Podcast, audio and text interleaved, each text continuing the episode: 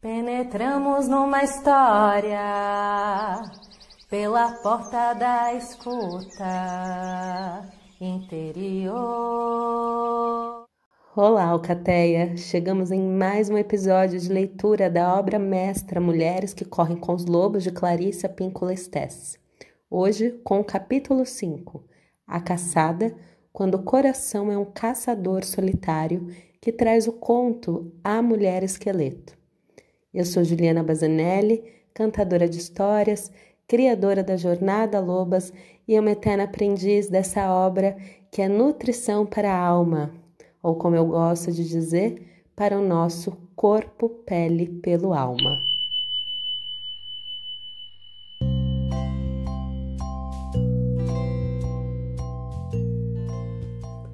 A mulher esqueleto, encarando a natureza da vida, morte e vida do amor. Os lobos são bons nos relacionamentos. Qualquer um que os tenha observado sabe como são profundos seus vínculos é frequente que os parceiros sejam para toda a vida. Muito embora entre em conflito, muito embora exista discórdia, os vínculos entre eles permitem que ultrapassem invernos rigorosos, primaveras abundantes, longas caminhadas, novas ninhadas, antigos predadores, danças tribais e cantos em coro. As necessidades relacionadas dos seres humanos não diferem em nada. Embora a vida instintiva dos lobos inclua lealdade e vínculos permanentes de confiança e devoção, os seres humanos às vezes enfrentam dificuldades com essas questões. Se quiséssemos usar termos arquetípicos para descrever o que determina os fortes vínculos entre os lobos, poderíamos concluir que a integridade dos seus relacionamentos advém da sua submissão à antiga natureza da vida, morte e vida. A natureza da vida, morte e vida é um ciclo de animação, desenvolvimento, declínio e morte, que sempre se faz seguir de uma reanimação.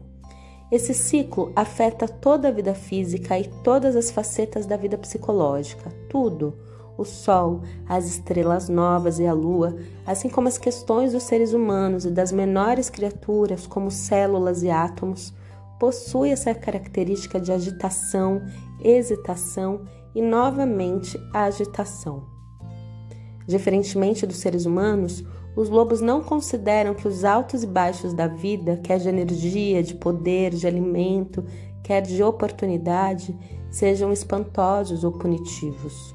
Os picos e os vales simplesmente existem, e os lobos passeiam por eles com a máxima eficácia e facilidade possível. A natureza instintiva tem a capacidade miraculosa de sobreviver a cada dádiva positiva, a cada consequência negativa e ainda manter o relacionamento com o self e com o outro. Entre os lobos, os ciclos da vida, morte e vida da natureza e do destino são encarados com elegância, inteligência e persistência para ficar junto do outro e viver por muito tempo e o melhor possível. No entanto, para que os seres humanos vivam dessa forma corretíssima e sejam leais desse jeito, que é o mais sábio, o mais duradouro e o mais sensível, é preciso que se enfrente aquilo que mais se teme. Não há meio de escapar, como veremos. Teremos de dormir com a morte. A Mulher Esqueleto é uma história de caça a respeito do amor. Nas histórias do Norte, o amor não é um encontro romântico entre dois amantes.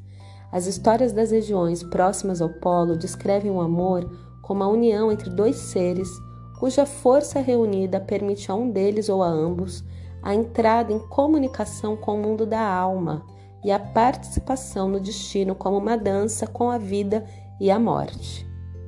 Para compreender essa história, temos de entender que lá, num dos ambientes mais rigorosos e numa das culturas de caça mais notáveis do planeta, o amor não significa um flerte ou uma procura de mero prazer para o ego, mas um vínculo visível composto da força psíquica da resistência, uma união que prevalece na fartura ou na austeridade, que passa pelos dias e noites mais simples e mais complicados.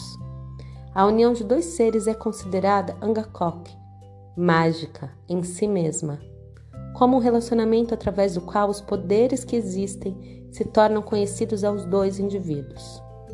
Existem, porém, exigências para esse tipo de união. A fim de criar esse amor duradouro, convida-se mais um parceiro para a união. Esse terceiro é a mulher esqueleto. Ela também é chamada de a morte, e nesse sentido ela é a natureza da vida, morte e vida num dos seus muitos disfarces. Nessa sua apresentação, a morte não é um mal, mas uma divindade.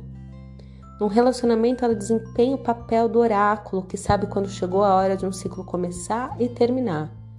Nessa qualidade, ela é o aspecto selvático do relacionamento, aquele do qual os homens têm mais pavor e às vezes as mulheres, pois quando se perdeu a fé na transformação, os ciclos naturais do progresso e do desgaste também são temidos. Para que se crie um amor duradouro, a mulher esqueleto precisa ser aceita no relacionamento e abraçada pelos dois amantes. Aqui, nessa antiga história do povo Inuit, estão os estágios psíquicos para o domínio desse abraço. Quem me passou essa história foi Mary Ukalat. Examinemos as imagens que surgem da sua fumaça. A mulher esqueleto. Ela havia feito alguma coisa que seu pai não aprovava, embora ninguém mais se lembrasse do que havia sido. Seu pai, no entanto, havia arrastado até os penhascos, atirando ao mar. Lá, os peixes devoraram sua carne e arrancaram seus olhos. Enquanto jazia no fundo do mar, seu esqueleto rolou muitas vezes com as correntes. Um dia um pescador veio pescar. Bem, na verdade, em outros tempos, muitos costumavam vir a essa baía pescar. Esse pescador, porém, estava afastado da sua colônia e não sabia que os pescadores da região não trabalhavam ali, sob a alegação de que a enseada era mal assombrada. O anzol do pescador foi descendo pela água abaixo e se prendeu. Logo em que, nos ossos das costelas da mulher esqueleto, o pescador pensou: Oba, agora peguei um grande mesmo, agora peguei um mesmo. Na sua imaginação, ele já via quantas pessoas esse peixe enorme iria alimentar, quanto tempo sua carne duraria, quanto tempo ele se veria livre da obrigação de pescar. E enquanto ele lutava com esse enorme peso na ponta do anzol, o mar se encapelou como espuma agitada e o caiaque empinava e sacudia porque aquela que estava lá embaixo lutava para se soltar. E quanto mais ela lutava, tanto mais ela se enredava na linha. Não importa o que fizesse, ela estava sendo inexoravelmente arrastada para a superfície, puxada pelos ossos das próprias costelas. O pescador havia se voltado para recolher a rede e por isso não viu a cabeça calva surgir acima das ondas não viu os pequenos corais que brilhavam nas órbitas do crânio. Não viu os crustáceos nos velhos dentes de marfim. Quando ele se voltou com a rede nas mãos, o esqueleto inteiro, no estado em que estava, já havia chegado à superfície e caía, suspenso da extremidade do caiaque pelos dentes incisivos. Ah! gritou o homem e seu coração afundou até o joelho, seus olhos se esconderam apavorados no fundo da cabeça e suas orelhas arderam no vermelho forte. Ah! berrou ele, soltando-a da proa com o remo e começando a remar loucamente na direção da terra, sem perceber que ela estava emaranhada na sua linha. Ele ficou ainda mais assustado, pois ela parecia estar em pé, a persegui-lo o tempo todo até a praia. Não importava de, de que jeito ele desviasse o caiaque, ela continuava ali atrás. Sua respiração formava nuvens de vapor sobre a água e seus braços se agitavam como se quisesse agarrá-lo para levá-lo para as profundezas. Ah! Uivava ele quando o caiaque encalhou na praia. De um salto, ele estava fora da embarcação e saía correndo, agarrado à vara de pescar, e o cadáver branco da mulher esqueleto, ainda preso à linha de pesca, vinha aos solavancos bem atrás dele. Ele correu pelas pedras e ela o acompanhou. Ele atravessou a tundra gelada e ela não se distanciou.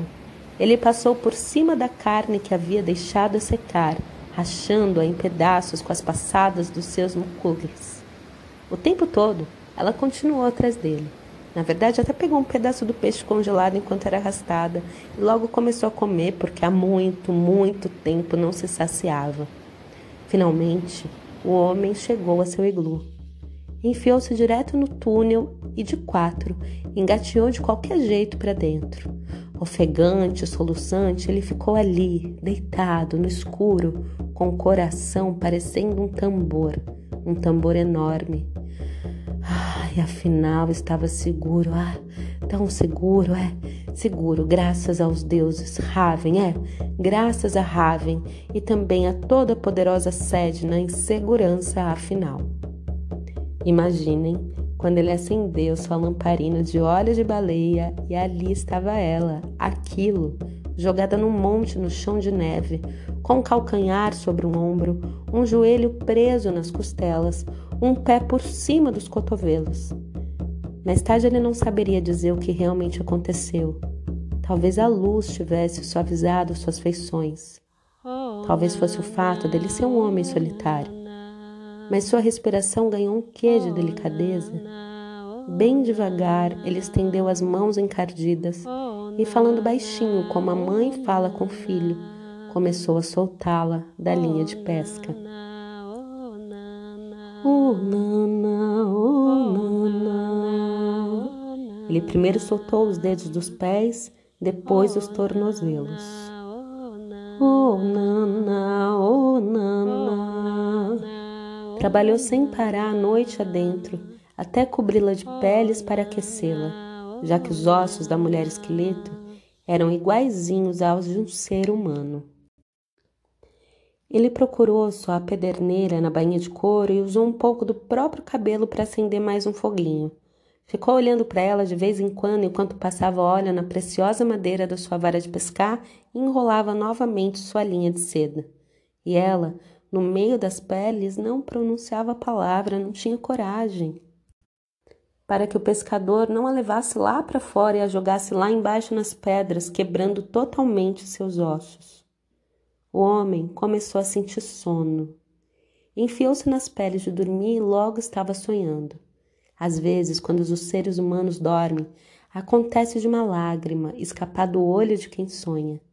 Nunca sabemos que tipo de sonho provoca isso, mas sabemos que ou é um sonho de tristeza ou de anseio. E foi isso que aconteceu com o homem. A mulher esqueleto viu o brilho da lágrima à luz do fogo e, de repente, ela sentiu uma sede daquelas. Ela se aproximou do homem que dormia, rangendo e retinindo, e pôs a boca junto à lágrima. Aquela única lágrima foi como um rio que ela bebeu, bebeu, bebeu até saciar sua sede de tantos anos. Enquanto estava deitada ao seu lado, ela estendeu a mão para dentro do homem que dormia e retirou seu coração, aquele tambor forte. Sentou-se e começou a batucar dos dois lados do coração. Enquanto marcava o ritmo, ela começou a cantar em voz alta: Carne, carne, carne, carne, carne, carne. E quanto mais cantava, mais seu corpo se revestia de carne. Ela cantou para ter cabelo, olhos saudáveis e mãos boas e gordas. Ela cantou para ter a divisão entre as pernas e seios compridos o suficiente para se enrolarem e dar calor. E todas as coisas de que as mulheres precisam. Quando estava pronta, ela também cantou para despir o homem que dormia e se enfiou na cama com ele, a pele de um tocando a do outro. Ela devolveu o grande tambor, o coração ao corpo dele, e foi assim que acordaram abraçados um ao outro enredados da noite juntos, agora de um jeito, de um jeito bom e duradouro. As pessoas que não conseguem se lembrar de como aconteceu sua primeira desgraça dizem que ela e o pescador foram embora e sempre foram bem alimentados pelas criaturas que ela conheceu na sua vida debaixo d'água. As pessoas garantem que é verdade e que é só isso o que sabem. Aqui eu vou fazer uma breve pausa na leitura, porque eu senti vontade de trazer para vocês uma canção que foi inspirada nesse conto. Colo de abrigar, ventre pra gerar divisão entre as pernas para abrir caminho, mãos de carinho, seios para nutrir, rosto redondo corado, com olhos de amor Hey ya ho, hey ya ho.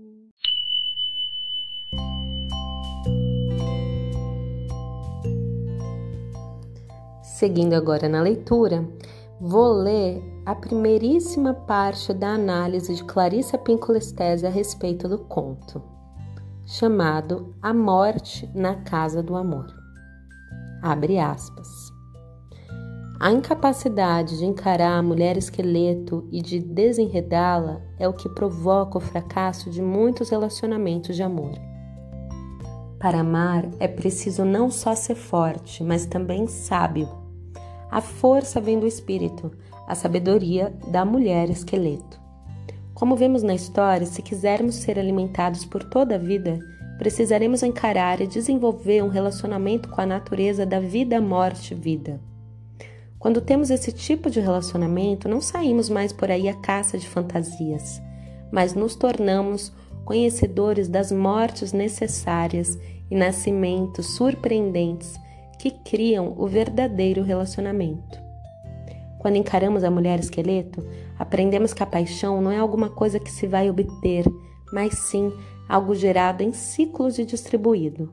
É a mulher esqueleto que demonstra que uma vida compartilhada nos fluxos e refluxos, em todos os finais e reinícios, é o que cria um inigualável amor de devoção.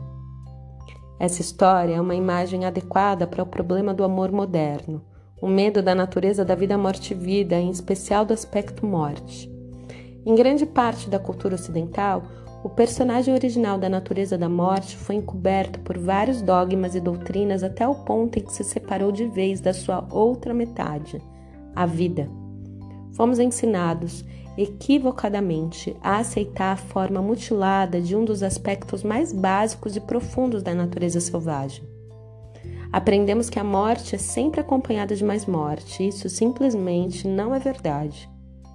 A morte está sempre no processo de incubar uma vida nova, mesmo quando nossa existência foi retalhada até os ossos. Em vez de considerar os arquétipos da morte e da vida opostos, devemos encará-los juntos, como o lado esquerdo e o direito de um único pensamento. É fato que dentro de um único relacionamento amoroso existem muitos finais. Mesmo assim, de algum modo, em algum ponto nas delicadas camadas do ser criado, quando duas pessoas se amam, existe um coração e um alento. Enquanto um lado do coração se esvazia, o outro se enche. Quando uma respiração termina, outra se inicia. Se acreditarmos que a força da vida, morte e vida não tem mais nenhum papel depois da morte, não é de se estranhar que alguns seres humanos tenham pavor do compromisso eles têm um medo horrível de passar por um final que seja. Não conseguem suportar a ideia de passar da varanda para os aposentos do interior da casa. Têm medo porque pressentem que lá na copa da casa do amor está sentada a morte, batendo com o dedo do pé no chão, dobrando e redobrando suas luvas. Diante dela está uma lista de tarefas. De um lado, os que estão vivendo, do outro, os que estão morrendo. Ela pretende terminar seu trabalho. Está determinada a manter um equilíbrio. O arquétipo da força da vida, morte e vida é extremamente mal compreendido em muitas culturas modernas. Algumas não entendem mais que a morte é carinhosa e que a vida se renovará com seu auxílio. Em muitos folclores, ela recebe uma atenção sensacionalista. Diz que carrega uma grande foice para ceifar a vida dos que de nada suspeitam. que beija suas vítimas e deixa cadáveres espalhados por onde passa, ou que elas os afoga e fica oivando noite adentro. Em outras culturas, porém, como na do leste da Índia e na cultura maia, que tem maior cuidado com o ensino sobre a roda da vida e da morte, a morte abraça os que já estão morrendo, abrandando sua dor e proporcionando alívio. Diz que ela vira o bebê no útero para a posição de cabeça para baixo a fim de que ele possa nascer. Diz que ela guia as mãos da parteira que abre o caminho para o leite nos seios maternos e que ainda consola quem quer que esteja chorando sozinho. Em vez de criticá-la, quem a conhece em seu ciclo completo respeita sua generosidade e suas lições. Em termos arquetípicos, a natureza da vida, morte e vida é um componente básico da natureza instintiva. Esse componente aparece em todas as mitologias e no folclore do mundo, como a Dama da Morte, a Morte, Quatlik, Hel, Bercha, Queen, Baba Yaga, a Dama de Branco, a misericordiosa Beladona, e como um grupo de mulheres chamadas pelos gregos de Graiai, as damas cinzentas. Grande parte do nosso conhecimento da natureza da vida, morte e vida é contaminada pelo nosso medo da morte. Portanto, nossa capacidade para acompanhar os ciclos da natureza da vida, morte e vida é muito frágil. Essas forças não fazem nada a nós. Elas não são ladrões que nos roubam aquilo que prezamos. Essa natureza não é um motorista irresponsável que destrói o que valorizamos e foge em alta velocidade. Não, não. As forças da vida, morte e vida fazem parte da nossa própria natureza, como uma autoridade interna que sabe os passos, que conhece a dança da vida e da morte. Ela é composta pelas partes de nós mesmas que sabem quando algo pode e deve nascer e quando deve morrer Trata-se de um mestre profundo, se ao menos aprendermos seu ritmo. Rosário Castellanos, poeta e mística mexicana, escreve acerca da entrega às forças que governam a vida e a morte. Dai-me a morte que me falta, dai-me a morte que preciso. Os poetas compreendem que não há nada de valor sem a morte, sem a morte não há lições, sem a morte não há o fundo escuro contra o qual o diamante cintila. Enquanto aqueles que são iniciados não têm medo da morte, a cultura muitas vezes nos incita a jogar a mulher esqueleto pelo penhasco abaixo, não só por ela ser apavorante, mas também porque demora muito para que aprendamos a lidar com ela. O mundo desalmado estimula cada vez maior rapidez na procura desenfreada daquele único filamento que parece ser aquele que arderá imediatamente para sempre. No entanto, o milagre que estamos procurando leva tempo tempo para encontrá-lo, tempo para trazê-lo à vida. A busca moderna pela máquina do movimento perpétuo equivale à busca de uma máquina de amor perpétuo.